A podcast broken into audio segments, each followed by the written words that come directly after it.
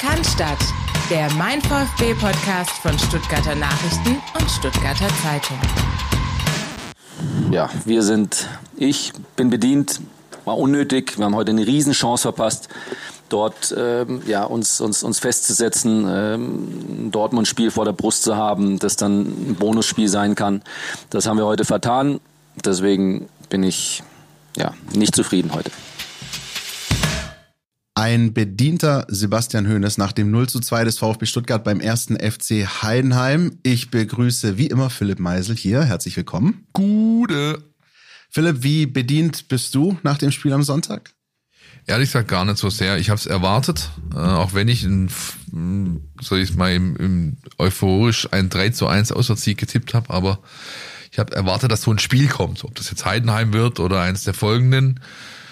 Jetzt ist es schon Heidenheim geworden, insofern bin ich nicht allzu sehr bedient. Ähm, man muss halt, finde ich, ganz klar mit dem Finger drauf zeigen auf die Punkte, die dir dieses Spiel verloren haben und äh, auf die Punkte, die es in Zukunft wieder besser zu machen gilt, weil sonst wird es nicht das letzte Spiel sein, das du verloren hast. Auf diese Punkte werden wir eingehen, gleich dezidiert. Haben natürlich noch viele andere Themen bei uns in dieser Folge, zum Beispiel den Stand der verschiedenen Suchen personeller Art und äh, sponsorentechnischer Art. Das alles ähm, werden wir für euch abhandeln mit ganz frischen News auch. Wie immer unser NLZ dabei, die VfB-Frauen und der Ausblick auf den Kracher am Samstag 15.30 VfB gegen Borussia Dortmund. Ähm, aber wie gesagt, erstmal Heidenheim. Und ja, Philipp, ich kann dich ein Stück weit verstehen. Ähm, ich bin am Sonntagabend äh, vor Ort gewesen. Es war widerlich, es war herbstlich, es war stürmisch, es war regnerisch und ich musste ständig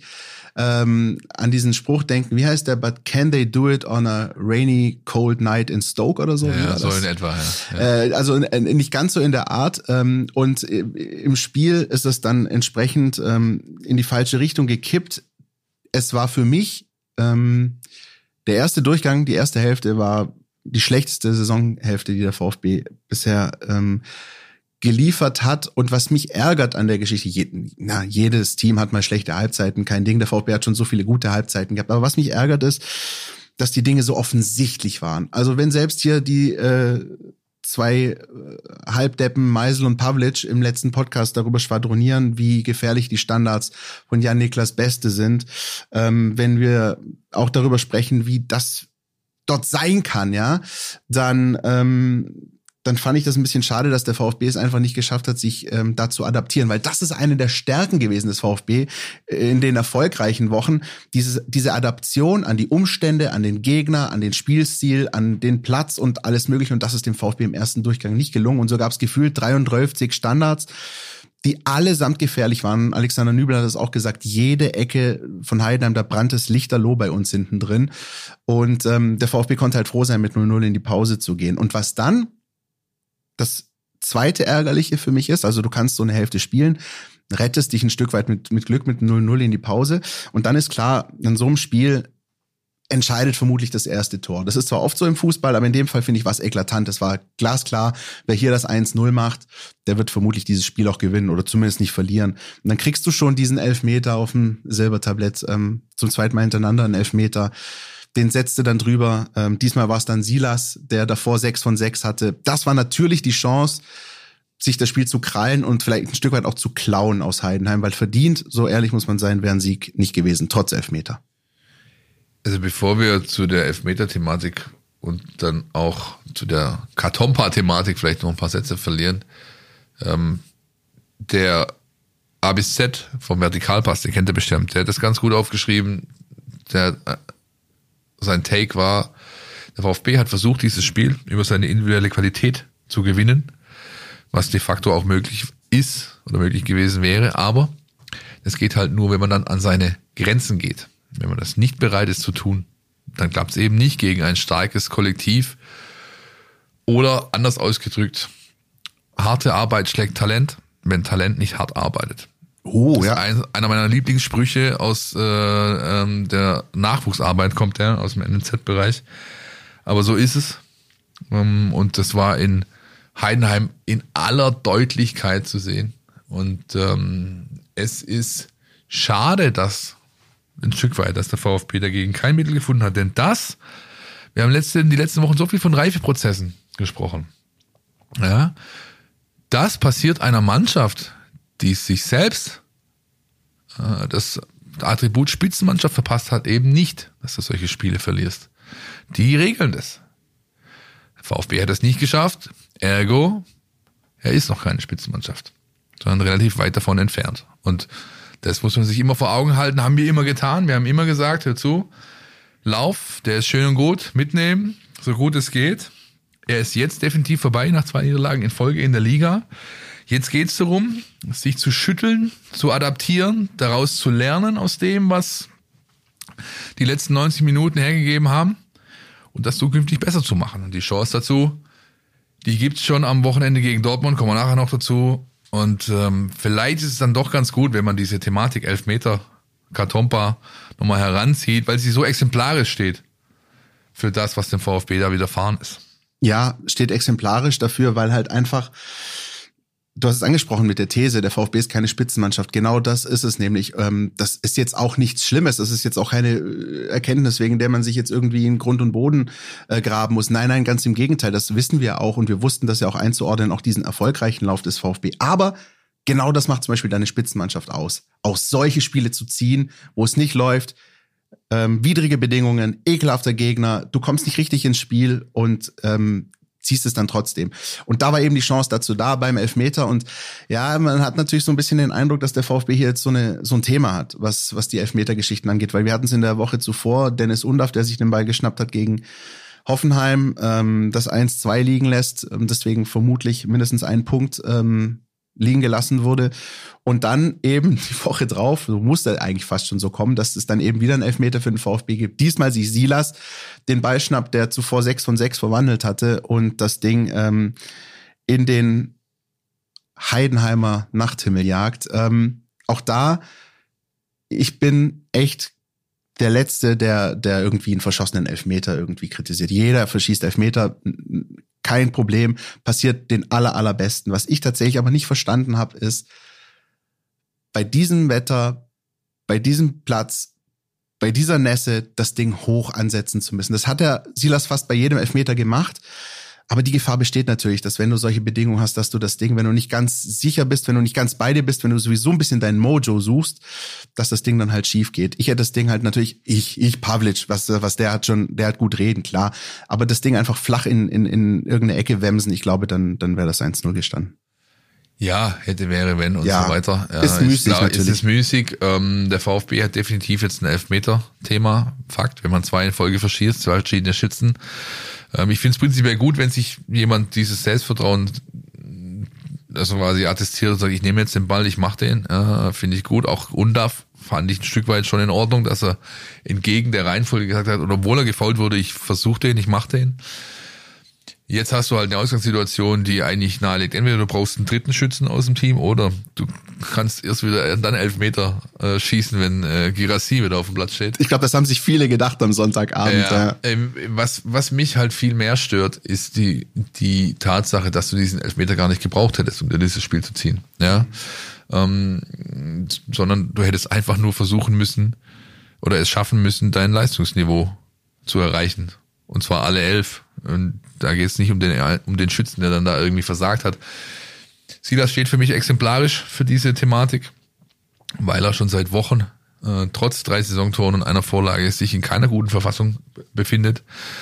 Ähm, weil er, ähm, ich habe das vor ein paar Folgen mal gesagt, äh, er hatte überhaupt keine Ambition, den Ball abzuspielen. So habe ich es recht höflich äh, umschrieben, was da passiert. Es ist immer noch so, dass der junge Mann ein Problem damit hat, dass Fußball ein Mannschaftssport ist. Wäre es eine Individualsportart, könnte er seine Mätzchen da treiben. Er hat die minimiert, er spielt weniger Rabona, er spielt weniger No-Look, aber er spielt halt immer noch.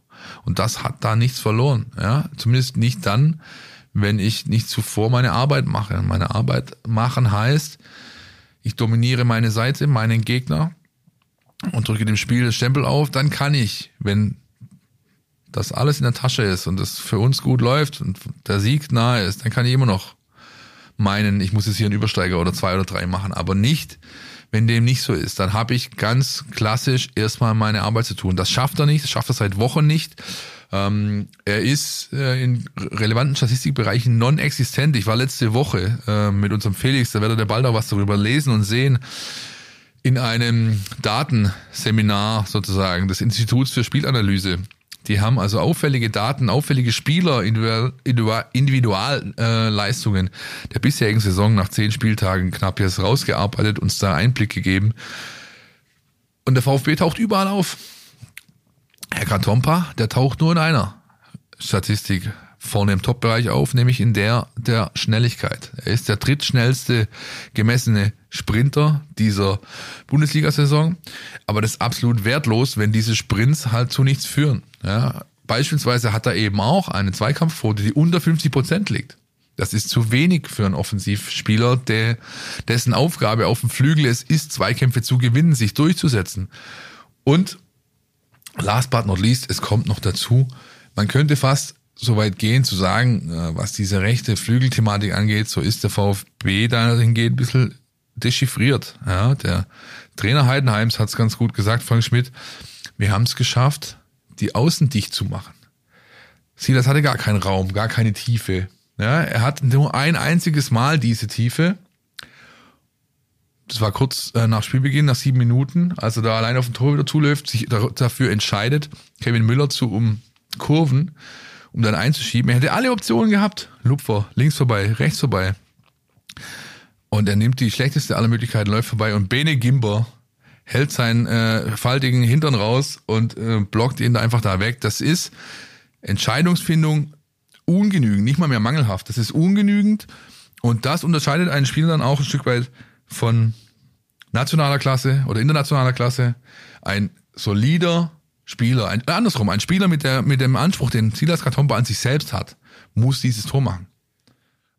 Und jetzt hast du mir eigentlich viel von dem vorweggenommen, was ich gerade auch noch sagen wollte. Aber äh, damit das da draußen nicht so rüberkommt, wir wollen uns jetzt natürlich nicht auf einen Spieler nein, einschießen und nein, so. Nein, nein, sondern, ich sage exemplarisch. Genau, also, das steht exemplarisch sozusagen für die These, warum der VfB keine Spitzenmannschaft ist. Er ist zwar in der Tabelle noch Dritter, das wird vermutlich auch nicht mehr lange so sein, aber er ist halt keine Spitzenmannschaft und, und die Personalie Sila steht einfach so ein bisschen sinnbildlich dafür. Und genau diesen Punkt, Philipp, Entscheidungsfindung, den wollte ich ansprechen, weil er hat die Szene in der Anfangsphase, ist in, mir im Nachhinein in der Spielbetrachtung auch bei vielen äh, ein bisschen zu kurz gekommen. Viel da, zu kurz, ja. Da kann der VfB, wenn der nach zehn Minuten 1-0 führt und nochmal die Bedeutung eines 1-0 an diesem Sonntagabend war für mich elementar.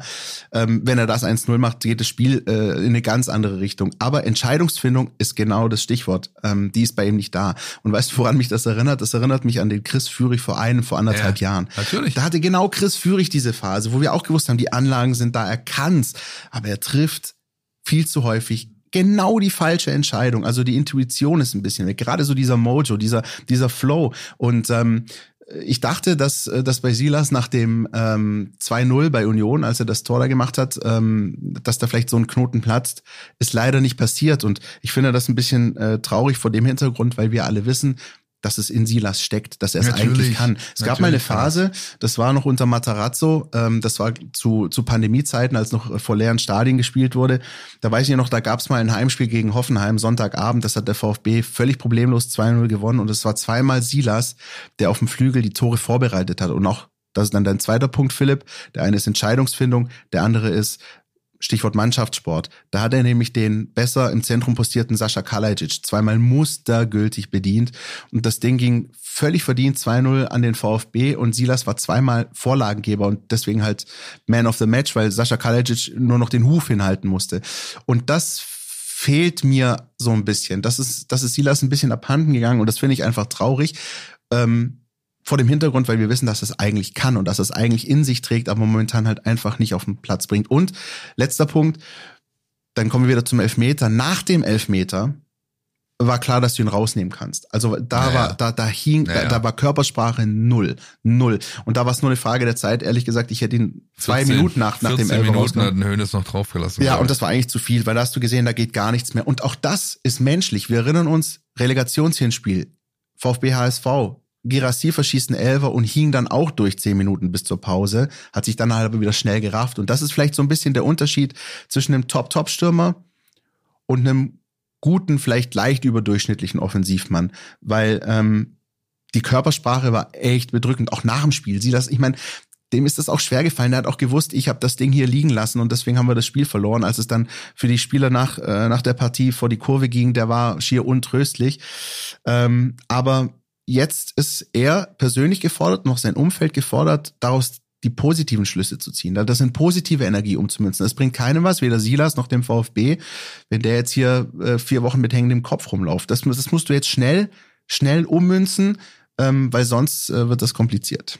Es sind halt, und das ist das, was mich so ein bisschen skeptisch zurücklässt, es sind halt immer noch die Themen, die er auch schon zu Zweitliga-Zeiten hatte. Ja, es hat einfach keine Entwicklung stattgefunden. Beziehungsweise die positive, die es mal gab, hier und da tendenziell, die ist eigentlich wieder sie schimmert mal so durch. Ne? So. maximal, aber es ist eigentlich ein Rückschritt. Ja, und das ist schade, weil so viel mehr in dem Kerl steckt. Aber es wird jetzt Zeit, mit 25 langsam mal eine Schippe draufzupacken, weil sonst bleibst du immer der, der viel verspricht und nicht alles davon halten kann. Wir packen auch noch eine Schippe drauf, nämlich mit unserem Felix. Der hat die Zahlen, Daten, Fakten zur Niederlage auf der Ostalb. Bitteschön.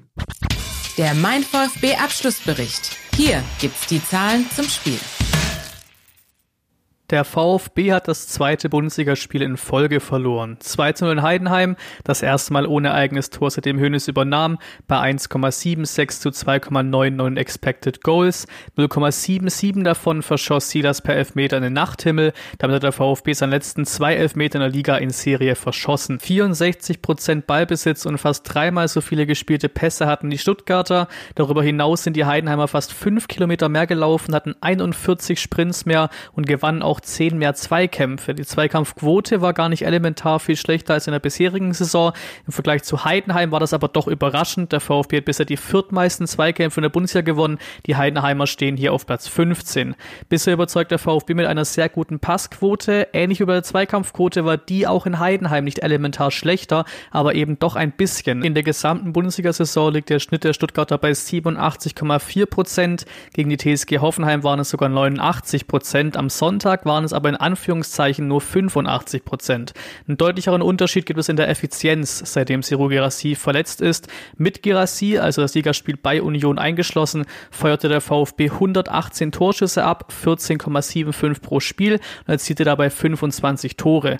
4,72 Torschüsse braucht es also pro Tor. Danach, das Pokalspiel mit einbezogen, feuerte der VfB 56 Torschüsse ab, 18,67 pro Spiel, also sogar mehr. Für die drei Tore braucht es aber eben eben auch dieselben 18,67 Torschüsse, also knapp 14 Torschüsse pro Treffer mehr als mit Girassi. Das Eigengewächs Luca Raimund hatte noch einen unglücklichen Lattenschuss in der Nachspielzeit. Der 18-Jährige ist schon seit der U14 beim VfB. Das Thema Rekordsaison hat es damit zumindest einmal verschoben. Nach 10 Spieltagen hatte die Market 11 2003 24 Punkte, die Höhnes 11 nun 21 und nach 11 Spieltagen waren es 2003 dann auch schon 27. Mit der Niederlage in Heidenheim hat sich dafür eine Serie fortgesetzt, die alles andere als vorzuzeigen ist. Die letzten sieben Auswärtsspiele gegen Aufsteiger waren allesamt sieglos. Drei Remis, vier Niederlagen, 2-0 Heidenheim, 2-1 Schalke, 2-2 Bremen, Fürth 0-0, Bochum 0-0, Bielefeld 3-0, Düsseldorf 3-0. Den letzten Sieg gab es in dieser Bilanz fast auf den Tag genau vor fünf Jahren mit 2-0 in Nürnberg. Thank you very much, Mr. Felix. Ich habe mir sagen lassen, ihm hat das Französische äh, in der vergangenen Woche ganz gut zugesagt. Vielleicht ist es ja mit British eh nicht. Danke, Felix. Ähm, wie immer sehr aufschlussreich, ähm, nochmal in Medias Res zu gehen rund um das Spiel. Philipp, wie ist es denn? 0 zu 2 jetzt, zweite Bundesliga-Niederlage in Folge. Letzte Woche habe ich sowas gesagt nach dem Motto, guckt auf die Tabelle, es gibt keinen Grund, sich zu ärgern. Wie sieht's jetzt aus? Sollte man sich mehr ärgern? Nein. Nein, habe ich vorher, ich kann, das setzt da an, wo ich vorher schon mal war Nein, ähm, es gilt jetzt, das zu schütteln, äh, einzuordnen, zu adaptieren und besser zu machen. Und es gibt keinen Grund, sich allzu sehr da jetzt selbst zu zerfleischen. Das Einzige, was mich wirklich ärgert, rund um dieses Spiel. Ich habe euch vor zwei Wochen gesagt, es wird nicht mehr lange dauern, dass Luca Raimund sein Bundesliga-Debüt gibt. Ja. Das hat er gegeben. Mit 18 Jahren und er ist beinahe ist ihm das Kunststück geglückt, was vor ihm, glaube ich, nur Timo Werner geglückt ist, nämlich gleich im ersten Bundesligaspiel auch zu treffen. Es hat so wenig gefehlt. Und diese Leute in diesen in Anführungszeichen sozialen Anführungszeichen Ende Netzwerken haben nichts Besseres zu tun, als diesen jungen Kerl zu haten, der in der Nachspielzeit beinahe den Ballkontakt hatte, der sein Leben vielleicht verändert. Also bitte, wenn das alles ist, was ihr beizutragen habt, in der Bewertung und Nachbetrachtung eines Fußballspiels, einem 18-jährigen Kerl herzubeleidigen, dann enthaltet euch lieber jeglicher Äußerung, anstatt die von euch zu geben dem kann ich eigentlich und will ich gar nichts hinzufügen. Ähm, ich finde es nur, ah, wenn ich jetzt schon wieder an diese Szene denke, es hat so wenig gefehlt und das wäre natürlich eine Story gewesen. Ähm, aber wie wir schon gesagt haben, hätte, wäre, wenn der Fußball findet nicht im Konjunktiv statt. Aber nochmal zur Einordnung, meine Gedanken zu diesem Spiel, ähm, sollte man sich ärgern oder nicht. Punkt eins, ich fühle Sebastian Hoeneß total. Also wir haben ihn ja am Anfang gehört. Es hat mich an dem Abend auch richtig gefuchst. Und ich kann es mir richtig vorstellen, dass, dass Sebastian Hoeneß da richtig sauer war, weil es gab schon mal ein Spiel in seiner Ägide, seit er beim VfB Trainer ist, wo was ähnliches passiert ist. Das war bei dem 1-2 äh, bei Hertha, als das Spiel verloren ging. Auch da ist das passiert, was man dann so schön beschreibt, wie der VfB hat sich den Schneid abkaufen lassen. Denn dass es ihm in Berlin passiert und dass es ihm jetzt in, in Heidenheim passiert, also gegen einen Gegner, wo du eigentlich weißt, was dich erwartet, dich trotzdem da verschlucken lassen von allem. Deswegen kann ich den Ärger kurzfristig verstehen. Langfristig ähm, sehe ich das alles deutlich entspannter. Denn erstens haben wir jetzt die Erkenntnis, ähm, der VfB ist nicht äh, so in der Spitzenposition der Bundesliga wie jetzt tabellarisch dasteht. Das wird sich schon einpendeln im Laufe der Saison.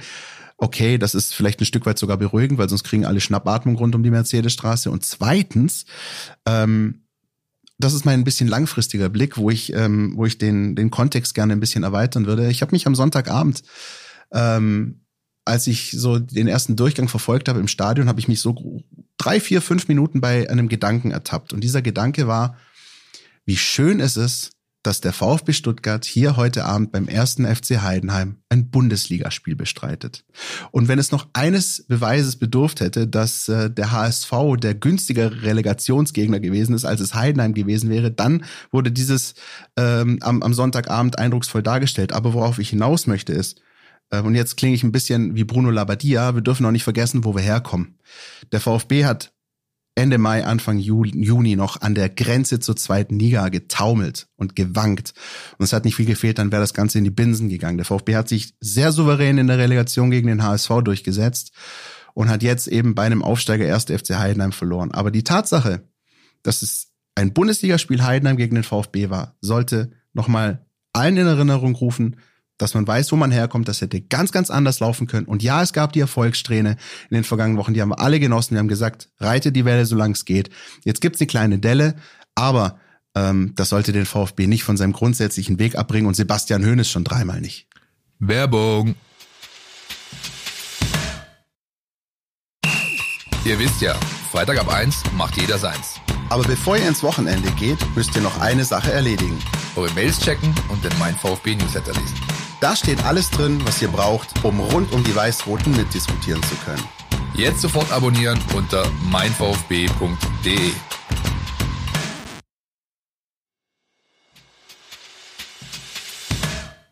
so laufen die Suchen, so habe ich das zumindest jetzt mal betitelt, ähm, was wir jetzt in unserem Mittelpart zu besprechen haben. Es gibt so ein paar Dinge abseits des rein sportlichen, ähm, wo ja noch ähm, Dinge offen sind, wo sich Dinge aber möglicherweise auch schon lösen. Das alles werden wir mal so jetzt in diesem Part abhandeln. Ähm, Philipp, wollen wir starten kurz mit äh, der Investorengeschichte? Ja, es gibt ja Spötter, die behaupten, der VfB sollte sich in VfS Stuttgart umbenennen, im Verein für Suchbemühungen, weil so viel offen ist. Aber so viel ist es dann auch wieder nicht. Es sind halt drei sehr, sehr signifikante Punkte, Bereiche, Personalien der Sponsorendeal immerhin oder das Württemberger Weltmarkenbündnis, Christian, nur um es doch mal zu droppen, dieses wunderschöne äh, Wortkonstrukt. Ich habe nur darauf gewartet. Das ist kurz vor dem Abschluss. Äh, schlussendlich hat das Bundeskartellamt letzte Woche äh, sein Go gegeben. Ja, der Deal darf also so stattfinden, wie er avisiert wurde. Es ist ja das Thema, dass ein Unternehmen eigentlich keine drei, nee, doch, doch, nicht mehr als drei Beteiligungen im deutschen Profifußball an Vereinen haben darf. Bei dem Mutterkonzern äh, VW, äh, da gehört auch Audi dazu und Porsche eben, wären also Wolfsburg, es wäre der VfB Stuttgart und es wäre Christian? Es wäre? Ja, was? Wo, wo ist Audi? Ja, beim FC Bayern. Richtig. Und auch beim FC Ingolstadt 04. Der aber in der dritten Liga spielt. Ne? So sieht's aus. Und das zählt also nicht als wie auch immer, es wurde ein Deal gefunden oder ein, einer kommuniziert, das Kartellamt gibt grünes Licht. Das sogenannte Closing kann also stattfinden. Das Signing gab es schon. Haben wir darüber berichtet. Alle Verträge sind unterschrieben, alle Parteien haben sich geeinigt, alle äh, Anwaltskanzleien haben sich eine goldene Nase verdient und so weiter, was da eben in diesen Prozessen alles so notwendig ist. Und jetzt findet das Closing statt. Das heißt, es wird dann also bald in äh, behördlich sozusagen niedergeschrieben, dieses ganze Thema. Und dann kann auch die erste Tranche von 20 Millionen Euro fließen, die Porsche noch in diesem Jahr bereitstellen wird. Alles weitere dann im nächsten Jahr. Das ist also das, was es dazu zu sagen gibt. Es ist ein langwieriger Prozess gewesen. Ein Stück weit wurden vielleicht auch falsche Erwartungen geweckt, dahingehend, dass manche Verantwortliche sich zu Aussagen über Zeiträume haben hinreißen lassen, die dann nachher nicht gehalten werden konnten. So ist es halt nun mal. Wir sind hier in Deutschland, Leute, ihr kennt das selber aus eurem persönlichen Umfeld ähm, gut genug, wenn ihr mal zu einem Amt müsst und irgendeinen Schein braucht oder wenn ihr irgendeinen Pass beantragen wollt oder was weiß ich. Wenn es so um Perso verlängern geht, dann kriegst du hier einen Vogel. So ich wollte halt gerade sagen, Philipp, äh, erinnerst du dich noch an Asterix erobert Rom? Ja, der passiert in 48 ja. Jahren. Oder wie, ja. oder wie es dann von dem herrlichen Spielleiter genannt wurde, eine Formalität verwaltungstechnischer Art. Ja, richtig. Und ähm, Insofern, das ist alles relativ trocken, aber all jenen, die sich Sorgen gemacht haben dahingehend, dass dieser Deal noch platzen könnte, den kann man jetzt entgegenrufen.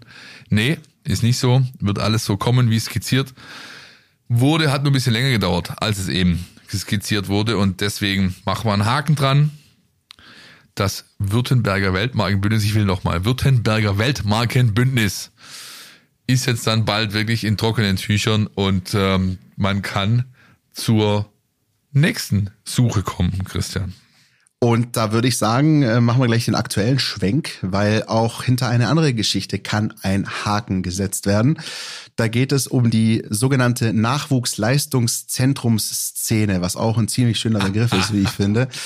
NLZ-Chef ähm, wurde gesucht und wurde gefunden. Stefan Hildebrand heißt der neue Mann Stefan mit PH und Hildebrand mit DT, wie der berühmte Kabarettist. Wer kennt ihn noch? Na, die Älteren werden sich erinnern. Hoffentlich. Und äh, der wird also ab sofort seine Arbeit aufnehmen, wird auf Thomas Krücken nachfolgen, hat einen langfristigen Vertrag unterschrieben und leitet ab sofort das Stuttgarter Nachwuchsarbeit. Kommt äh, mit einer langjährigen Expertise im Jugend- und Nachbildungs- oder äh, Nachwuchsfußball, war unter anderem beim BFC Dynamo Berlin, war bei Energie Cottbus, war beim HSV, ähm, hat die ähm, für die Aspire Academy, das ist eine katarische ähm, Organisation, ein Fußball Ausbildungskonstrukt sozusagen entwickelt und aufgebaut und ähm, wird ab sofort in Stuttgart seine Arbeit aufnehmen und die dann hoffentlich so erfolgreich, dass zu dieser Arbeit, die Thomas Krücken geleistet hat, der jetzt bei Manchester City ist, äh, die einen großen Schritt dargestellt hat hinsichtlich der Entwicklung nach langen Jahren der, des Brachliegens in Stuttgart, dass man diese gute Entwicklung jetzt am besten nicht nur fortführt, sondern nochmal eine Stufe draufsattelt. Dafür ist Stefan Hildebrand da. Er soll das große Ganze, das Big Picture sozusagen in die Hand nehmen, anleiten, hat genügend Experten unter sich, die er äh, delegieren oder mit, an die er delegieren kann, wird Wohlgemut und Werle berichten. Und das vielleicht das Interessante, gerade hinsichtlich Wohlgemut gibt es eine eine Spur aus der Vergangenheit, Christian, ne? Ja, Berlin hast du gerade angesprochen, da bin ich auch gleich hellhörig geworden. Das ist Berlin, wa? ja, ich höre dir trapsen. Wir Nachtigall, ich höre dir trapsen. Wie hieß das? Äh, ja, wir können beide auf jeden Fall den Dialekt nicht nachahmen. So Nein, sind wir schon mal, ja. das ist äh, das ist nicht gut, das lassen wir schnell lieber bleiben. Aber äh, es gibt da möglicherweise eine Querverbindung oder sogar äh, ein bisschen ein bisschen größere, deutlichere Spuren. Ja, vielleicht. also beide kennen sich. Ja, das ist mal, äh, das ist hinterlegt, das ist belegt auch ähm, valide diese Information ob es tatsächlich aus dieser Zeit von Dynamo ist, wo sie ungefähr zeitgleich unterwegs waren. Hildebrand ist der Ältere, äh, könnte aber sein, dass er zumindest mal den jungen Fabian Wohlgemuth als äh, B-Jugendspieler bei BFC Dynamo hat über den Platz springen sehen. Also da gibt's auf jeden Fall äh, eine, sag ich mal, Überschneidung von Karrierewegen, aber auch äh, unabhängig davon kennt man sich in diesem Sektor. Wohlgemuth selbst ist ja auch ein ausge suchter Fachmann, was Nachwuchsarbeit angeht. Er hat selbst die Wolfsburger Akademie mal geleitet, lange, äh, lange Jahre. Unter anderem deswegen ist er auch zum VfB gekommen, genau. weil man ihm, weil man eben genau weiß, dass das sozusagen ein ähm, Pfeiler seiner Arbeit ist. So ist es und er war jetzt auch natürlich, ähm, also vielleicht nicht federführend eingebunden. Äh, Werle, Adrian haben das, diese Personalie klar gemacht, so unsere Informationen, aber natürlich ist das nicht ohne sein Einverständnis passiert und auch nicht äh, komplett gegen seinen Willen. Ja, also das äh, riecht schon danach, dass vielleicht auch die nächste Personale, zu der wir jetzt kommen, vielleicht noch in absehbarer Zeit äh, ja, eine Vollendung findet, wenn man so möchte. Genau, denn äh, hat gesagt, äh, Porsche Deal, Haken dran, NLZ-Chef, äh, Haken dran, was noch offen wäre, was noch sozusagen auszufüllen wäre, ist die Position des Sportvorstands beim VfB. Und da könnte möglicherweise sich eins zum anderen eben fügen. Ne?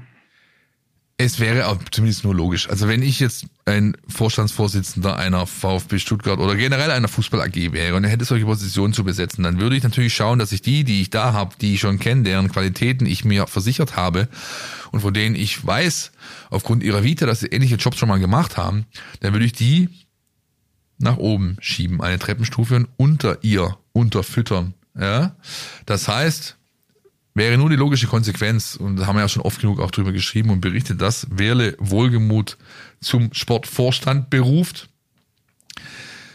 Kann er nicht alleine, braucht er die Zustimmung des Aufsichtsrats, ja, und glaube, das ist auch das Thema, woran es gerade noch so ein bisschen hakt, ja, da müssen noch vielleicht ein paar Gespräche geführt werden, ein paar Entscheidungen getroffen werden, aber ähm, das wäre einfach nur logisch. Und dann hätte man wiederum eine neue Vakanz, nämlich die des Sportdirektors, könnte aber auch da dann wieder von unten sozusagen unterfüttern, hierarchisch gesehen. Und ähm, alles in allem klingt das für mich wie eine relativ runde Geschichte, aber ich bin kein Vorstandsvorsitzender, ich habe es nicht zu verantworten. Mir will nachher auch keiner an die Wäsche, wenn es schief geht. Insofern abwarten, was da noch passiert. Es ist zumindest ein bisschen mehr Bewegung jetzt reingekommen in diese ganzen Thematiken, als es noch vor drei, vier, fünf Wochen der Fall war, beziehungsweise sich angedeutet hat. Und wenn ihr da draußen euch noch ein bisschen einlesen wollt in die neue Personalie Stefan Hildebrand, NLZ-Chef beim VfB, dann gerne bei uns, wie immer in der Mein VfB Plus App. Da gibt's alles nachzulesen. Äh, wer ist dieser Mann?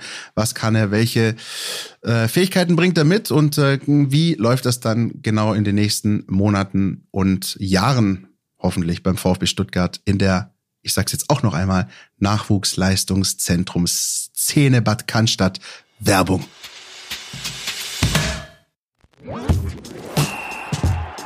Du willst nicht nur jede Woche den Podcast hören, sondern zu jeder Zeit voll über den VfB Stuttgart informiert sein? Mit dem Mein VfB Plus Abo bleibst du immer auf Ballhöhe. Erhalte Zugriff auf das Matchcenter, Live-Ticker, multimediale Inhalte und vieles mehr. Jetzt die Mein VfB App runterladen und das Abo vier Wochen kostenlos testen. Verfügbar im Apple App Store und im Google Play Store. NLZ News.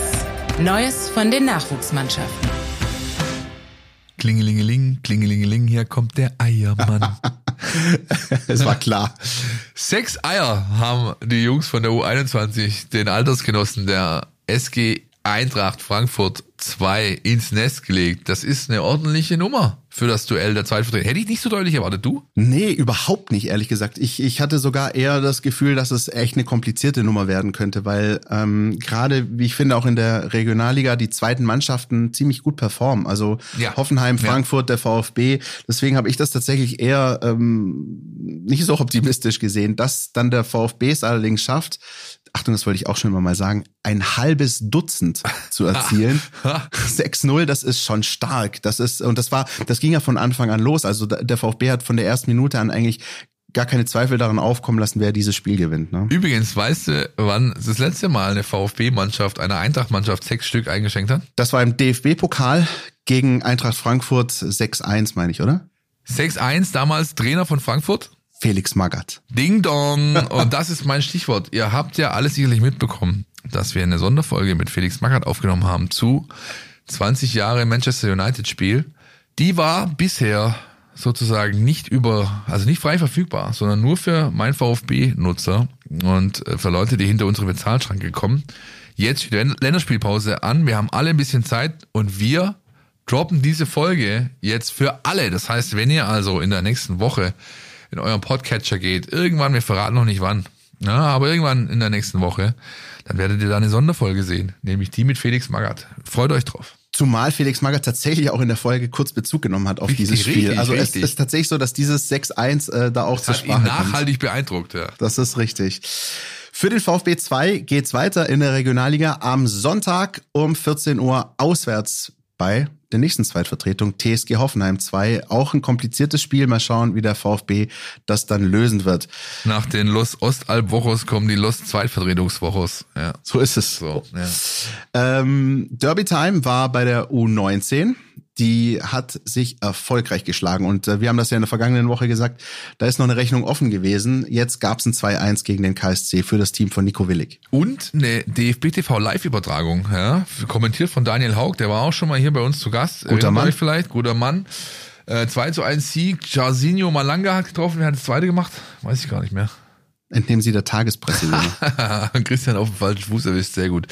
Ähm, ja, das ist auf jeden Fall ein ähm, wichtiges Ergebnis gewesen. Immer wichtig gegen KSC Spiele zu gewinnen. Weiter geht's, wie gesagt, 1860 München auswärts am Samstag um 11.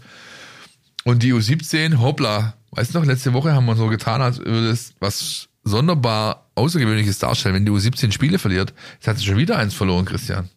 Ja, zwei hintereinander direkt. Ähm, wir hatten das ja in der Vorwoche und jetzt äh, zu Hause 1 zu 4 gegen den FC Bayern.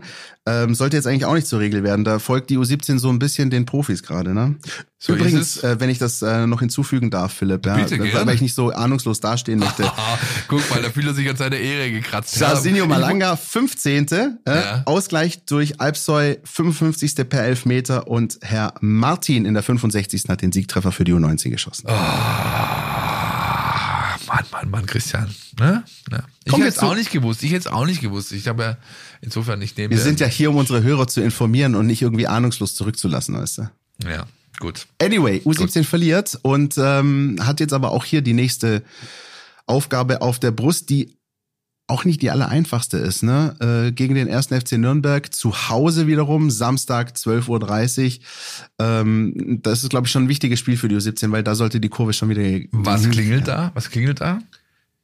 Ah, weiß nicht, gab's da mal einen DFB-Pokal oder irgendwie sowas? Nein, Dopplerzeit. Mann, Ach, ja. du kannst zwei Spiele machen an einem Nachmittag. Du gehst natürlich um 12.30 Uhr auf eine Einser, guckst dir die U17 an, schnappst dir eine rote und ein Bier, wackelst drüber und siehst, wie der VfB die Dortmunder verhaut. Absolut. Und vor allem ist es von der Anschlusszeit auch wirklich so sehr, sehr schön gelegen. Also, dass du auch wirklich gar keinen Stress hast. Da reicht sogar noch für ein Bier zwischendrin. Eben. Aber eben. nur eins. Na, ist doch, wer, wer trinkt schon mehr als nur eins? Jeder trinkt nur eins, Christian. Wer übrigens gerne mehr als nur ein Tor schießt, das sind die Frauen des VfB Stuttgart. Und natürlich nehmen wir euch mit, was ist da passiert am vergangenen Wochenende. Wir hüpfen kurz in die Hafenbahnstraße. VfB Frauen. Die Highlights aus der Hafenbahnstraße. Präsentiert vom Brustring Frauen Podcast. Und täglich grüßt das Murmeltier. So kommt es mir tatsächlich vor, wenn ich euch berichten darf, dass die erste Halbzeit unserer VfB-Frauen am vergangenen Sonntag beim FC Freiburg St. Georgen etwas zäh verlief. Das, obwohl Jana Beuschlein die Mannschaft bereits nach nur fünf Minuten mit einem Kopfball in Führung brachte. Dennoch bekam man die Partie nicht wirklich in den Griff, auch weil der Gegner es verstand, das Zentrum zu schließen, eine recht aggressive Zweikampfführung an den Tag legte und auch etwas frischer wirkte tatsächlich. Somit war der zwischenzeitliche Ausgleich nicht unverdient, konnte aber vom zweiten Teil des Jana-Sturms Jana Spengler noch vor dem Pausengang wieder korrigiert werden. Zur zweiten Halbzeit und bedingt durch kleinere Umstellungen konnte das Team dann allerdings doch wieder seine offensive Qualität abrufen und nach einem tollen Tor von Anna Fliege kurz nach der Pause sowie nochmal zwei Jana-Treffern, einmal Spengler und einmal Beuschlein, dann einen verdienten 5 zu 1 Auswärtssieg mit nach Stuttgart nehmen. Hervorzuheben wäre noch der erste Einsatz der B-Juniorin Lavinia Haas in der ersten Mannschaft. Den hatte sie sich verdient, nachdem sie durch ihre bereits 19 erzielten Tore in der Oberliga Baden-Württemberg der U17-Mädels auf sich aufmerksam gemacht hatte. Zweikampfführung dürfte nun auf jeden Fall in dieser Woche mit auf dem Trainingsplan stehen. Dies auch im Hinblick auf den kommenden Gegner, den FV Niefern, der, wie mehrere Duelle in der Vergangenheit schon zeigten, ebenfalls eine robuste Zweikampfhärte an den Tag legt. Das Spiel gegen den Tabellenneunten wird am kommenden Sonntag um 15 Uhr an der Hafenbahnstraße angepfiffen. Schon um 12 Uhr trifft die zweite Mannschaft, die durch ein 1 zu 1 beim SV Hochfeld am Wochenende leider ihren Platz an der Sonne räumen musste, im Topspiel in Obertürkheim auf den Tabellenführer vom FC Donsdorf. Für dieses Spiel heißt die Devise natürlich Back to the Top. Heute wollen wir auch noch kurz eine Info zum Nachwuchs bei den Frauen geben. Dort erzielte die Mannschaft von Patrick Recknagel im Spiel beim TSV Münchingen sage und schreibe 18 Tore und setzte sich damit auf den dritten Tabellenplatz in der Oberliga. Als Aufsteiger tatsächlich eine sehr erfreuliche Momentaufnahme. Die eben bereits erwähnte Lavinia Haas steuerte insgesamt sechs Tore bei. Erwähnt sein soll auch dazu, dass die Mädels ja nur 80 Minuten spielen und somit in diesem Spiel im Schnitt alle vier Minuten und 44 Sekunden ins Schwarze trafen. Schon krass, ne? Acht Spiele, acht Siege. Das ist eine Ansage, ey. Ja, also, mein, klar, wir reden von der Frauen-Oberliga, klar, wir, wir reden von einer Mannschaft, die im Gegensatz zu ihrer Konkurrenz in dieser Klasse stark alimentiert wird. Wir reden von einer Mannschaft, die eine Bundesliga erfahrene Schirmerin da vorne drin hat, die alles zu Klump schießt, was man ihr äh, vor die Füße stellt. Aber auch da gilt, ähm, genauso wie im Profibereich bei den Männern auch, musste erstmal hinkriegen. Ja, ja und ich habe den Eindruck, ähm, wir haben ja mit Heiko Gerber gesprochen, bevor es losging in der Saison. Und ich habe schon den Eindruck, dass die ähm, Frauenmannschaft auch so ein Stück weit noch ein bisschen die Wut transportiert hat aus der vergangenen ah, Saison. Ja, das könnte gut sein. Ja, stimmt, also, ja. also die Tatsache, dass es eben nicht gereicht hat, ähm, ähm, und dann jetzt direkt Vollgas zu geben und zu wissen, und das hat uns auch Heiko Gerber auch gesagt in, in der Folge, in der wir mit ihm sprechen konnten, da gar keine Zweifel aufkommen zu lassen. Jeden Gegner ernst nehmen, ja, nicht irgendwie äh, hänge loose machen, äh, nur weil man irgendwie VfB Stuttgart auf dem Trikot stehen hat. Und bisher ähm, Stand jetzt, würde Nico Kovac sagen, läuft das sehr, sehr gut. Und ich glaube tatsächlich, dass, ähm, dass die Damen da einfach echt die, diese, diese Wut, weil die hat man wahrgenommen, äh, diesen Ärger ja, ja in der, ja, stimmt, am Ende ja. der vergangenen Saison, wirklich das geschafft hat, was man beispielsweise im Silas wünschen würde, nämlich das in positive Energie umzumünzen. Wir werden darüber berichten. Die äh, Damen und Herren, die uns die Highlights aus der Hafenbahnstraße immer zuspielen, werden darüber berichten. Bin gespannt, wohin es noch führt. Und äh, bis es soweit ist, schauen wir jetzt auf den Kracher am Samstag.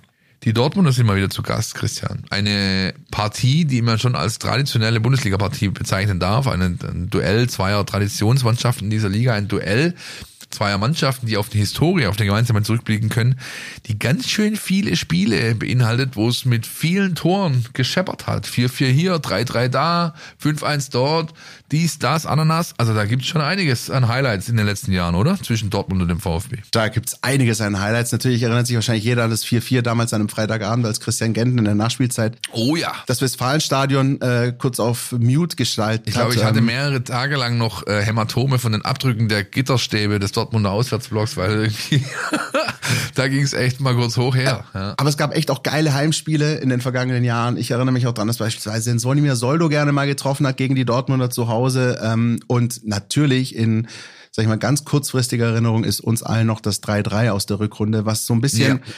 diese, diese. Katompa, Silas, hallo. So ja. ist es. In der 90 plus 7 war es, dass ja. er da das 3-3 erzielt hat. Und das war so dieses Spiel. Felix hat das letzte Woche, finde ich, sehr schön erzählt. Ähm, wo du dann spätestens gewusst hast, okay, zu Hause ist eigentlich alles drin. Zu Hause ist alles drin, äh, selbst wenn du 0-2 hinten liegst nach 30 Minuten und ein Mann weniger bist. Mavropanos ist da mit Gelb-Rot äh, noch vor der Pause geflogen. Und dann 3-3 zu holen, ähm, das war sicher ein ganz, ganz elementar wichtiges Spiel für den VfB auf dem Weg zum Klassenverbleib. Und ich weiß noch, wie ich zwei oder dreimal äh, in der Schlussphase die Einzelkritik umgeschrieben habe in dem Ding. Das ist äh, ja, dann, das, ist, das, sind, das sind die ah. Momente, oh. da hasst man und liebt man seinen Job nee, gleichermaßen. Irgendwann habe ich, der, der Danny Galm saß neben mir. Wir haben dann beide irgendwann unisono, haben uns einfach von unserem Schreibtisch, Pultplatz auf der Pressetribüne zurückgerollt, Arme verschränkt. Jetzt gucken wir uns den Scheiß bis zu Ende an. Erst dann machen wir weiter, weil es vorher überhaupt keinen Sinn ergeben hat, irgendwas zu unternehmen. Und es war eine weise Entscheidung, wie sich hinterher herausstellen sollte. Ganz kurz, bevor wir auf das ähm, Bundesligaspiel zu sprechen kommen, da war ja noch was am Sonntag. Da war ja noch was. Ach ja, Pokalauslosung. Oh ja, stimmt. Achtelfinale, äh, VfB auch wieder zu Hause gegen Borussia Dortmund. Das Spiel ist jetzt exakt terminiert, findet statt am 6. Dezember 2045 zu Hause, live Free-TV-Spiel. Ähm, ich ja, können wir natürlich sagen, wir haben, wir haben uns in der vergangenen Woche lange über Homburg ausdiskutiert. Das war klar, dass es das nicht werden würde irgendwie. Ne? Ähm, auf der anderen Bin Seite. Immer noch sauer, ehrlich gesagt. Ja, total. Aber soll ich dir sagen, warum ich dieses Los trotzdem gut finde? Bitte. Also ich weiß, dass man, ich, ich, ich bin im Stadion in Heidenheim gewesen, in dem Moment, als das gezogen wurde. Und da war wirklich, hast du aus dem Gästeblock so richtig so ein Oh nee vernommen, ja. Also im ersten Moment ist man, glaube ich, auf jeden Fall verärgert. Äh, denkt sich so, boah, du hast, ähm, ich glaube, zehn oder Ah, nee, du hast auf jeden Fall deutlich mehr Zweitligisten im Topf gehabt als Erstligisten. Du hattest acht Zweitligisten, ähm, sechs Erstligisten und zwei Amateurvereine. Und dann liegt es natürlich nahe, dass du sagst, komm, gib mir doch irgendeinen Zweitligisten, wenn auch schon die mathematische Wahrscheinlichkeit höher ist. Auf der anderen Seite ähm, finde ich das Los ehrlich gesagt gar nicht schlecht, weil ähm, das klingt jetzt ganz blöd und das sind, sind wieder drei Euro ins Phrasenschwein. Aber wenn du irgendwie wirklich im Pokal was richtig reißen willst, dann musst du die Dortmunder früher oder später schon sowieso schlagen. Und dann habe ich sie lieber zu Hause als auswärts oder meinetwegen in Berlin. Und ich habe sie lieber schon jetzt als irgendwann später.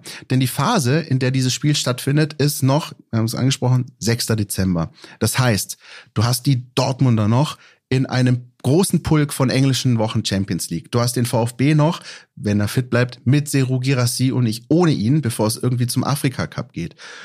Und die Auslosung ist so vonstatten gegangen, dass du viele Zweitligaduelle hast. Dann hast du noch Leverkusen, die spielen zu Hause gegen Paderborn. Mit anderen Worten, liefer dir an diesem Abend einen unfassbaren Fight mit Borussia Dortmund. Wenn du weiterkommst, steht dir vieles offen in diesem Wettbewerb. Da steht dir, also da steht dir fast alles offen in diesem Wettbewerb. Das ist richtig, ja. Und wenn du rausfliegst, bist du halt rausgeflogen. Aber A, du hast dich schon mal nicht blamiert irgendwie. Stichwort FC Bayern, ja, beim ersten FC Saarbrücken. Und Saarbrücken, B, Saarbrücken. Genau, und, und, und B, du weißt natürlich, gut, dann geht der Rest der Saison halt voller Fokus auf die Liga. Aber tatsächlich, mein erster Gedanke bei dem Los war auch, oh fuck, muss das sein? Mein zweiter Gedanke ist, yo, komm, gib sie und gib sie jetzt. Ähm, ist mir lieber als irgendwann im Januar, vielleicht ohne Gerassi und vielleicht auswärts, ne? Also man könnte jetzt diesen alten abgesprochenen, äh, abgedroschenen Spruch bringen, unabhängig jetzt vom Blick auf Pokal oder Liga jetzt am Wochenende. Äh, wenn du was wirklich reißen willst, musst du alle schlagen. Ja, mache ich nicht, aber wenn ich mich jetzt in die Lage versetze eines Leistungssportlers, eines Athleten, dann ist es doch das, was mich antreibt. Nämlich die Chance, mich mit den bestmöglichen Gegnern auf meinem Level zu messen. Jetzt ist Dortmund nicht ganz auf dem Level des VfB, sondern einen Ticken höher, ist aber eigentlich nur noch besser. Ja? Ich habe die Möglichkeit, an der Aufgabe zu wachsen an der Herausforderung äh, zu wachsen, dadurch einen Schritt selbst zu machen. Wir reden so viel von Entwicklung hier, haben es heute auch schon getan. Was gibt's denn Besseres als so einen Banger vor der Brust? Da muss ich doch Bock drauf haben. Dass es bei den Fans so ist, ist unbestritten. Das wird richtig muckelig am Samstag in der Arena. Das wird richtig bocken. Ich äh, selbst werde auf der Pressetribüne sitzen und ich weiß jetzt schon ganz genau, dass ich da sitze und kann mich eigentlich 90 Minuten lang angurten, weil meine Haare auf den Unterarmen und im Nackenbereich so steil gehen werden. Ich werde Gänsehaut haben. Einfach nur, weil das so eine tolle Herausforderung ist, der man da sich stellt. Und wenn das nicht reicht, um den Leistungssportler heiß zu machen, da brauche ich auch keine Traineransprache mehr. Da brauche ich keinen Steffen Baumgart, der durch meine Kabine marodiert und mit Flaschen wirft. Das muss doch reichen. Ausverkaufte Hütte, Heimspiel, Champions League Teilnehmer, Borussia Dortmund. Was will ich denn mehr?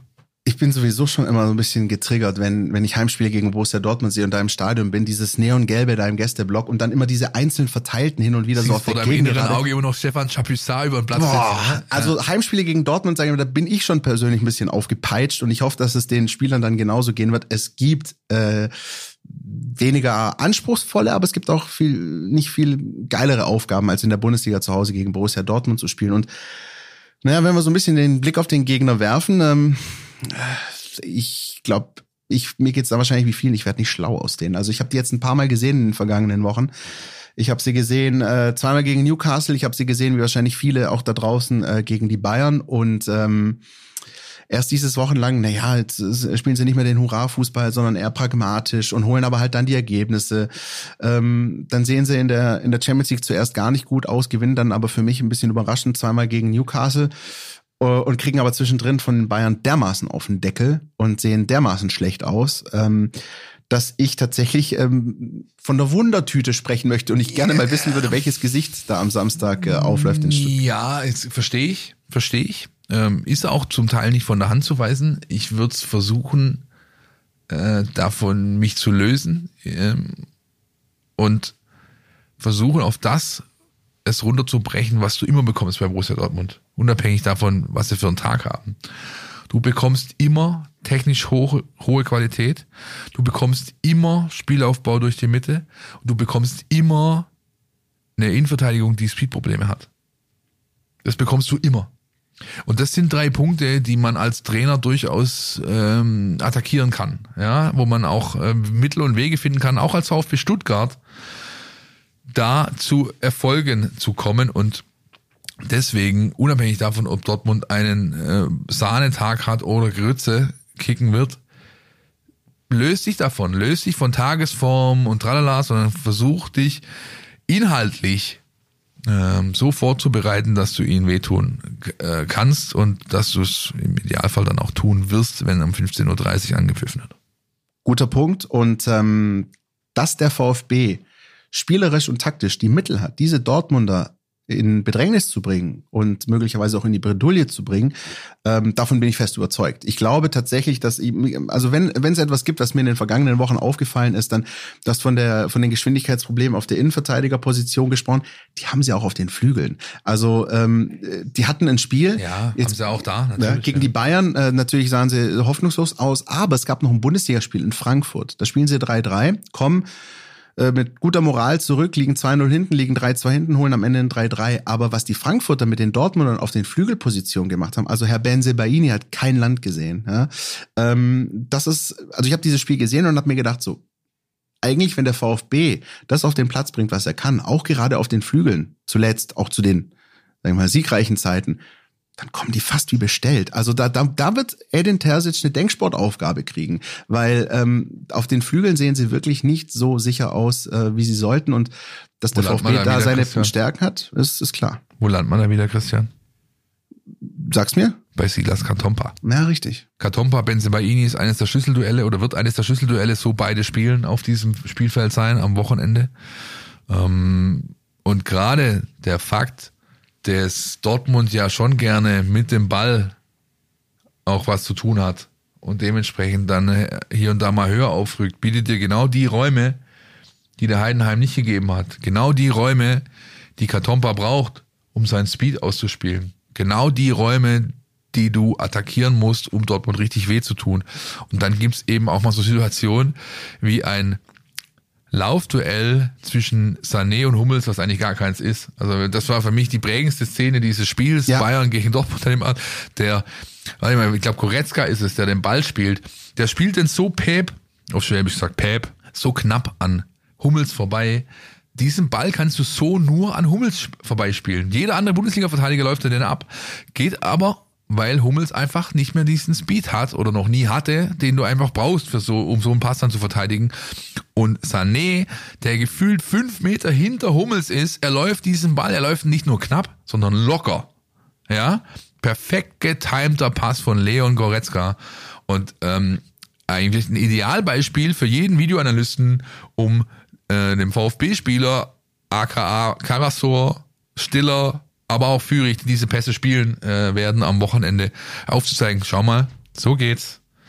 Da ist eine Schwachstelle, da ist ein Mismatch, schnapp's dir. Und was wir gerade hier in den vergangenen äh, Minuten versuchen, so ein bisschen gefühlstechnisch darzulegen, das versucht uns unser Felix äh, zahlentechnisch zu untermauern. Der hat nämlich wie immer die Daten zum kommenden Gegner des VfB. Bitteschön. Der Mein VfB Gegner-Check. Unser Blick in die Datenbank.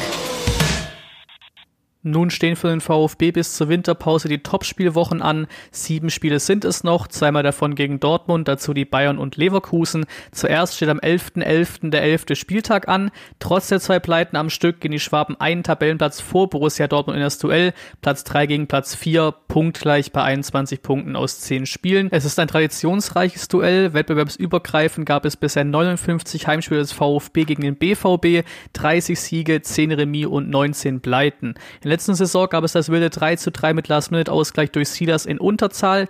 Dies war allerdings ein Punktegewinn Ausrutscher. Die letzten zehn Bundesliga-Heimspiele gingen siebenmal verloren. Dazu gab es nur einen Sieg und ein weiteres Remis. Im VfB-Kader dürfte es das Gerassi-Comeback geben. Was es auch gibt, sind einige Eckspieler. Auf der Dortmunder Seite sind es die beiden Keeper Kobel und Meyer. Auf Stuttgarter Seite sind es Zagadou, Stenzel, Karaso und Fürich. Der Datenvergleich zeigt ein immer noch absurd gutes Bild, gerade wenn man in Betracht zieht, dass die beiden Vereine letztes Jahr noch 14 13 Tabellenplätze auseinanderlagen, legen wir individuell los. Girassi ist mit Abstand der beste Torschütze, Brandt und Undorf stehen bei vier Treffern, der Borussia hat auch vier Torvorlagen, hier hat Fürich schon fünf. In der Passquote belegt Schiller den vierten Platz mit 93,55 Prozent, Hummels ist der beste Dortmunder mit 91,3 Prozent. In den gewonnenen Zweikämpfen ist nur Karaso in den Top 20, in den gewonnenen Kopfballduellen sind es Tagadu, Anton und Füllkrug. In der Laufdistanz ist nur der VfB-Kapitän in den Top 20, in den Sprints nur Fürich und in den intensiven Läufen gibt es unter den ersten 20 gar keinen VfBler oder BVBler. Man sieht also Daten, die eher im Abstiegskampf herausstechen sollten, tun dies natürlich bei diesem Duell eher nicht. Nun zu den Clubs. Der VfB hat die drittmeisten Tore, der BVB die sechstmeisten, sieben weniger. Dabei haben die Dortmunder nur insgesamt fünf Torschüsse weniger abgegeben als die Schwaben. In der Passquote liegt der VfB auf Platz 3, der BVB mit 0,9% Unterschied auf Platz 4. Im Ballbesitz ist der BVB Zweiter, der VfB mit 2% weniger Vierter. Denselben Platz nimmt der VfB in den gewonnenen Zweikämpfen ein, der BVB ist dort Sechster. Etwas deutlicher ist es mal in den gewonnenen Kopfballduellen. Hier ist der VfB auf Platz 6, der BVB auf der 13. In der gesamten Laufdistanz trennen die beiden Vereine nach elf Spieltagen nur 4,6 Kilometer. Das alles untermalt schon deutlich, dass die Partie ein absolutes Bundesliga-Topspiel ist. Um unsere Expected Anglizismenquote im Griff zu behalten, kommt jetzt die Kategorie, auf die ihr alle schon wartet. Spieler, die es im Blick zu behalten gilt. Ich, das klingt einfach gut. Ey. Christian, wen hast du dir aufgeschrieben? Ich habe mir, weil wir tatsächlich da wieder anknüpfen können an die äh, Verteidiger-Thematik, ich habe mir Nico Schlotterbeck rausgesucht aus ähm, äh, zwei Aspekten. Ähm, es gibt ja zwei Möglichkeiten, wo du rangehen kannst an diese Player to Watch. Entschuldigung. Ähm, entweder du suchst dir einen raus, der wahnsinnig stark ist und auf den du wirklich aufpassen musst, weil er so stark ist, Stichwort Beste letzte Woche, oder du suchst dir einen raus, der so ein bisschen sinnbildlich steht für, für den Verein, auf den der VfB trifft. Und das ist für mich bei Nico Schlotterbeck so, weil so wankelmütig wie Borussia Dortmund in den vergangenen Wochen aussah, so wankelmütig spielt Nico Schlotterbeck. Also der macht ein Weltspiel im St. James's Park, als Borussia Dortmund in der Champions League mit 1-0 bei Newcastle gewonnen hat. Völlig fehlerfrei, souverän, alles wegverteidigt und sieht dann aber gegen Frankfurt und gegen Bayern so lost aus und wirklich, ähm, also ich habe das schon mal vor ein paar Wochen gesagt, in meinen Augen ist Waldemar Anton äh, eher Nationalspieler als Nico Schlotterbeck, bei allem Respekt. Ähm, ich das ist ein Spieler, der für mich zu ähm, wechselhaft agiert auf seiner Position, auf dieser so wichtigen Position. Ähm, und das ist ein Spieler, den du halt, und jetzt kommt sozusagen der Blick auf den VfB, ähm, den musst du beschäftigen. Dem musst du immer Aufgaben geben. Und wenn's nur mal ist, äh, zu fragen, wie es ihm geht, wie es Dayo Opa Meccano gemacht hat am Samstag. Äh, kurz in Schwätzchen äh, verwickelt und zack war er schon weg und äh, Schlotterbeck verliert Upa Meccano aus den Augen, der das 1-0 für die Bayern schießt. Ähm, ich erinnere mich auch an, also Schlotterbeck hat alles. Der hat wirklich Weltszenen, aber dann gibt's auch in der Nationalmannschaft Situationen wie beispielsweise gegen Japan, äh, sowohl bei der WM als auch in dem Testspiel, wo er sich dermaßen äh, Klöpse leistet, dass ich ehrlich gesagt nicht so ganz sicher bin. Und das ist einer der Spieler in diesem Verbund, den der VfB unbedingt bespielen muss. Schlotterbeck, Hummels, Stichwort Geschwindigkeit und Benzebaini, respektive Flügel. Vielleicht spielt auch ähm, unser Freund, äh, unser norwegischer Freund, äh, wie heißt der, Riason, Riason der ja. möglicherweise auch zum Einsatz kommt, der aber noch einer der schnelleren ist. Ähm, aber da wird der VfB Möglichkeiten kriegen, da bin ich mir ganz sicher, weil so viel hat sich auch an dieser Verteidigungskette im Vergleich zu diesem 3-3 in der Rückrunde nicht getan. Ähm, dass die Dortmunder immer gut sind für Gegentore, das ist auch klar. Ähm, und, und deswegen ist Nico Schlotterbeck für mich so einer, wo ich sag, sag dem auch mal guten Tag, vielleicht fragt mit dann Axel Sagadou, wie es ihm geht am, am Samstag und dann steht es auch 1-0, wer weiß es schon. Wankelmütigkeit ist auch ein Punkt, der bei mir eine Rolle gespielt hat, bei meiner Wahl ähm, des Spielers, den es zu beobachten gilt, Christian. Ja, ich weiß, wir müssen das etablieren, ne? ich ja, merke schon. Ja, ja. und ähm, bei mir steht da Jule Brandt. Einfach weil Jule Brandt ähm, der geilste Kicker ist, den die haben. Ja, mal auf ganz äh, so plakativ formuliert. Er ist schon immer ein Riesenzocker gewesen. Mittlerweile hat er halt auch die Leistungskonstanz, beziehungsweise nicht mehr diese Wankelmüdigkeit, die ihn jahrelang gebremst hat irgendwo. Ja. Spielt immer gut bis sehr gut, manchmal auch herausragend, hat mittlerweile gelernt, dass auch m, Tore schießen zum Fußballspielen dazugehört, trifft regelmäßig, hat glaube ich schon sieben Saisontreffer, ich meine, sechs oder sieben hat er. Und der trifft auch gern gegen den VfB übrigens. Das kommt auch noch dazu, wie einst Stefan Kiesling, wenn du das nicht erinnerst. Oh, Leverkusen, ja. gegen Leverkusen mit Stefan Kiesling war klar, Ja. wer heute den Doppelpack, Doppelpack erzielt. Oh ja, Ähm, schlimme, schlimme Zeiten waren das. Und ähm, er ist einfach die Seele der Dortmunder mittlerweile. Was früher Reus war, äh, ist jetzt Brandt. Und ähm, somit halt auch der Punkt, den es auszuschalten gilt. Ganz simpel. Wenn du Jule Brandt verteidigt bekommst, hast du gute Chancen gegen Dortmund was zu holen. War jetzt am Dienstagabend Champions League im Heimspiel gegen Newcastle dann mit Abstand der beste Dortmunder, mit Abstand der beste Mann auf dem Platz. Ähm, schnell, ähm, entscheidungsfreudig, trifft die richtigen Entscheidungen, ähm, spielstark, äh, tolles Auge, super Spieler, ja, den musst du definitiv in den, in den Griff kriegen, das ist auf jeden Fall einer. Wie, Philipp, soll es denn der VfB deiner Meinung nach angehen am Samstag? Ich sag mal vorweg, äh, das offene Messer wie gegen Hoffenheim würde ich jetzt eher nicht wählen am Samstag. Furchtlos sollte er es angehen. Furchtlos bezogen auf den Gegner, furchtlos aber auch vor allem bezogen auf die Eigenleistung der letzten beiden Auftritte. Ja, das war alles in allem nicht so schlecht, wie es die Ergebnisse aussagen. Ja, sondern ja, da drehe ich mich im Kreis. Ich habe es ja schon mal gesagt. Das Ganze einordnen, gut analysieren, adaptieren, besser machen, dann bist du gegen Dortmund konkurrenzfähig, bist auch gegen Dortmund mit den Fans im Rücken, darf man nie vergessen. Die sind so ein wichtiger Faktor. Bist du in der Lage, ähm, dieses Spiel für dich zu entscheiden oder aber äh, zumindest zu einem weiteren Highlight unentschieden zu kommen mit äh, vielen Toren. Ja, und äh, mit welchem Personal das äh, dann passieren wird, das ist noch nicht ganz klar. Es Nein, gibt jetzt, es. Äh, es gibt vor allem jetzt natürlich viele fragen sich natürlich, was ist mit Seru Girassi? Das war immer so ein bisschen das Türchen, was man sich offen lassen wollte. Wird das was mit Samstag? Es gibt jetzt Meldungen, Stand Mittwochnachmittag, dass er Teile des Mannschaftstrainings auch wieder absolviert hat. Ähm, können wir natürlich jetzt hier kein Spekulatius betreiben, das entnehmt ihr dann der Tagespresse. Ähm, aber äh, Fakt ist natürlich, ich, da muss man kein Prophet sein, dass dass das Spiel des VfB am Samstag mit oder ohne Gerassi äh, großen Unterschied hat, ob er auf dem Platz steht am Samstag. Ich bleib dabei zu dem, was ich schon vor Wochen gesagt habe, der macht das nicht, ja, ähm, der, sondern der sagt, ich möchte lieber ähm, abwarten, Länderspielpause mitnehmen, vielleicht gegen Nürnberg in dem Testspiel, das es geben wird, 20, 30 Minuten spielen, ja, ähm, ähm, und dann eben nach der Länderspielpause, da gibt's noch genügend Aufgaben, die da warten. Wir haben schon heute drüber gesprochen, englische Wochen, gute Gegner. Bis Weihnachten ist richtig Action angesagt, Leute. Ähm, insofern, das würde ich an seiner Stelle tun. Schlussendlich entscheidet ja der Spieler. Der Trainer entscheidet ja nicht. Du spielst heute, ja. Was ich mir vorstellen könnte, wäre so eine Tim Walter, Nico Gonzalez Nummer, ja, dass er ihn auf den Bogen nimmt, vielleicht sogar beim Warmmachen in der ersten Elf rumtanzen lässt und dann plötzlich, plötzlich sitzt er halt nur draußen, einfach um den Gegner, um Edin Terzic in dem Fall, ein Stück weit zu locken, zu verunsichern, zu irritieren, was auch immer. Aber wenn es darum geht, wer wirklich der Minuten nachher gegen Dortmund in die Beine bekommt, würde ich eher auf Joscha Wagnermann setzen, der seit zehn Tagen voll trainiert, der alles mitmacht ähm, und vielleicht wieder eine Option erstmals jetzt ist für den Kader, zumal, und da sind wir wieder bei unserem Schlüsselspieler dieser heutigen Folge, Katompa, äh, sag ich mal, die Konkurrenz mit Leveling und Luca Raimund, die ist zwar da, aber bei den Leistungen, die zuletzt beispielsweise den Jamie Leveling geboten hat, kann ich mir gut vorstellen, dass den Kaderplatz jetzt auch mal Joscha Wagnermann bekommt, um dann wieder erste Gehversuche in der Bundesliga zu unternehmen, nachdem er bisher in dieser Saison noch gar keine Rolle gespielt hat. Und wer hat beim äh, epochalen 3-3 in der Rückrunde unter anderem gegen Borussia Dortmund auch ein Tor geschossen? Richtig. Da guck mal an. Joscha Wagnermann hat da zum 2-2 getroffen. Ich meine, so zehn Minuten vor Schluss. Also hat auch da gute Erinnerungen an VfB-Heimspiele gegen Dortmund. Wer sicher zu Kopfball, wünschen. glaube ich, kann das sein? Äh, der war im Zuge nach einer Ecke und dann holt er ihn so schön runter, einmal Ah, stoppen ja, ja, ja. und dann schön genau. unter die Latte ja, genagelt, das richtig, Ding. Richtig, humorlos, wie man so schön sagt. Trocken. Ja. Äh, dann bleiben noch Tipps, trockene Tipps. 3-3. Ich gehe all in, Christian. Ich nehme das 3-3. Dann sage ich 2-2 und sag on top, Silas gelingt der Ausgleich. Das wäre doch schön. Das wäre doch schön. Wäre eine schöne, runde Nummer, vor allem, weil er dann uns beide mal wieder Lügen strafen würde. Ist doch schön. So ist es.